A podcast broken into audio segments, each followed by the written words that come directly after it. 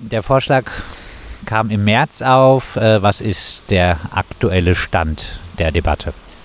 Es ist leider tatsächlich so, dass die Kultusministerin durchsetzen wird, äh, dass die Teilzeit nur noch bis zu 75 Prozent sein darf. Das heißt, alle, die drunter sind, müssen aufstocken, wenn sie nicht familiäre Gründe oder äh, gesundheitliche Gründe geltend machen können. Es trifft viele Menschen, die tatsächlich aus, äh, ich kenne viele Personen, die aus gesundheitlichen Gründen eigentlich Teilzeit arbeiten, weil sie sagen, sie schaffen keine ähm, Vollzeitstelle oder können nicht mehr arbeiten als das, was im Moment ihre Teilzeit ist. Ich kenne auch äh, oder habe mittlerweile etliche Zuschriften bekommen von Leuten, die relativ Richtung ähm, Berufsende unterwegs sind, altersmäßig, und die sagen, wenn sie auf 75 Prozent hochgehen müssen, werden sie es nicht schaffen. Also überlegen sie, ob sie nicht ganz rausgehen. Das heißt, das ist eigentlich genau das, was die Kultusministerin nicht erreichen möchte.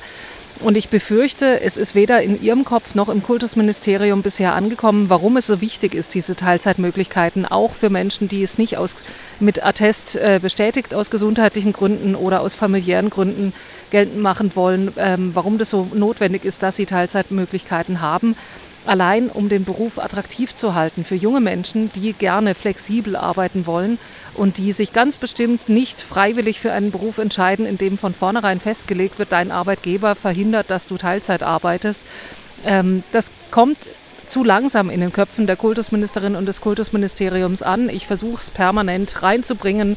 Wir als GEW versuchen dafür zu werben, weil wir sagen, junge Menschen wollen eigentlich eher die Flexibilität. Das heißt, sowohl diese Regelung mit der Teilzeit als auch die Regelung, dass Sabbatjahre weniger angesammelt werden, angespart werden können und nicht gleich direkt von, vom Einstieg an. Ähm, wird vermutlich gar nicht so viele Menschen treffen, aber allein die Möglichkeit nicht zu haben, wird viele Menschen einschränken.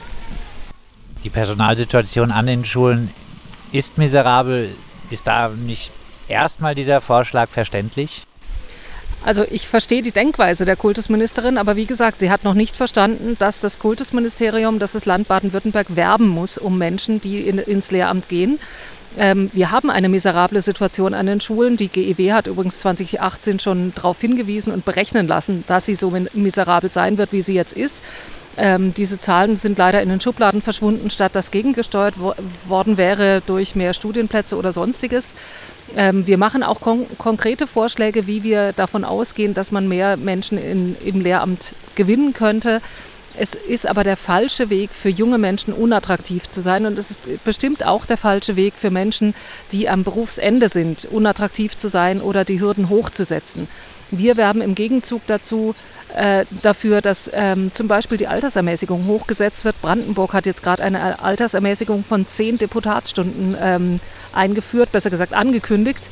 Das heißt, ähm, unsere Berechnung oder unsere Voraussage ist, dass mehr Menschen dann wirklich bis zum Berufsende im Job bleiben können. Bei uns ist unter einem Drittel der Lehrkräfte, die es bis zum Berufsende wirklich durchhalten. Alle anderen gehen früher mit erheblichen Gehaltseinbußen und das macht niemand freiwillig, sondern wirklich nur, weil es notwendig ist. Das heißt, es muss darüber nachgedacht werden, wie schaffen wir einen guten Berufseinstieg und wie schaffen wir es eben auch, dass die Menschen gesund bis zum Schluss bleiben können.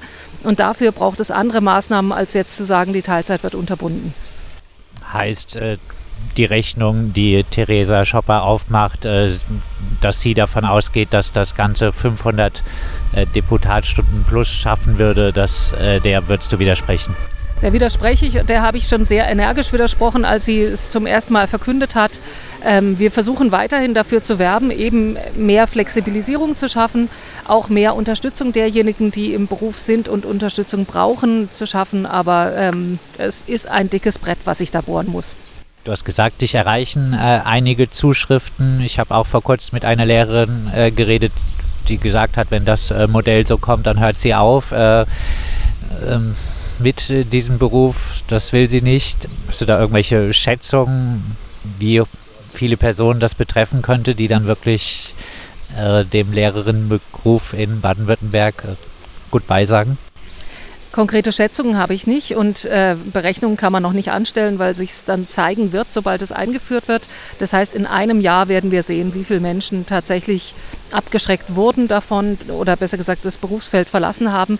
Wir wissen, dass wir jetzt schon in den letzten Jahren erstaunlich viele Menschen verloren haben aus dem Berufsfeld. Also nicht nur Schulleitungen im dreistelligen Bereich, die ihre Schulleitung zurückgegeben haben, sondern wirklich auch Lehrkräfte in erstaunlichem Maße, die, die den Lehrberuf verlassen haben. Das heißt, eigentlich ist klar, die Attraktivität muss eher steigen als sinken.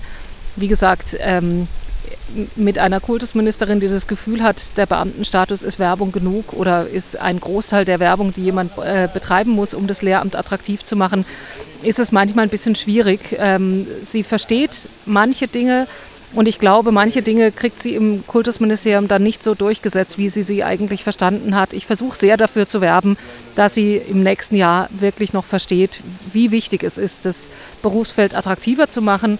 Ähm, von vom Kultusministerium und vor allem vom Ministerpräsidenten kriegen wir Gewerkschaft immer zu hören, dass wir diejenigen wären, die das Berufsfeld unattraktiv machen, weil wir immer nur jammern würden und immer alles schlecht darstellen würden. Im Gegenteil versuchen wir eigentlich für diesen wunderbaren Beruf zu werben, aber dazu müssen die Rahmenbedingungen schon auch passen. Es gibt ja weiterhin äh, Ausnahmen, die noch äh, gelten. Ähm, wo man dann auch äh, nur 50 Prozent äh, das Teilzeitmodell äh, in Anspruch nehmen kann. Familiäre Gründe, Elternzeit, Pflege von Angehörigen äh, reichen diese Ausnahmen nicht. Diese reichen nicht. Also es ist gut, dass sie noch bestehen, dass daran jetzt nicht gekratzt wurde und das ist ein Verdienst von, von Ministerin Schopper. Es gab schon auch Stimmen, die gesagt haben, auch daran müsste gedreht werden. Es ist gut, dass daran nicht gedreht wird. Aber wie gesagt, ähm, was mich erreicht von gerade älteren Menschen und gerade von jungen Menschen, die überlegen, ob sie ins Lehramt gehen, ist, ähm, dass eben auch ohne familiäre Gründe die Teilzeitmöglichkeiten wirklich geschaffen oder bleiben müssten, damit der Beruf attraktiv ist und damit die Leute drin bleiben. Es gibt auch äh, gute Gründe für Teilzeit ohne familiäre Verpflichtungen etc. Es gibt absolut gute Gründe. Das eine ist, dass viele Menschen Teilzeit arbeiten, um wirklich den Beruf gut ausüben zu können, qualitativ so hochwertig, wie sie den Anspruch an sich selber haben. Das andere ist, dass ganz viele ehrenamtliche Tätigkeiten nicht möglich sind, wenn Menschen nicht mehr äh, reduzieren können im Lehr Lehrkräfteberuf.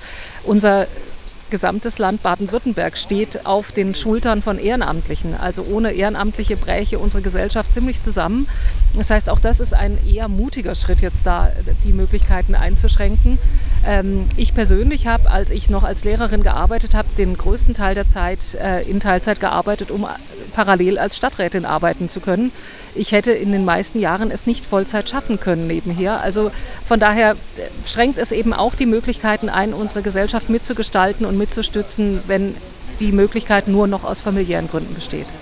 Abschließend noch Hoffnung, dass äh, dieses Vorhaben, äh, dass ihr das kippen könnt?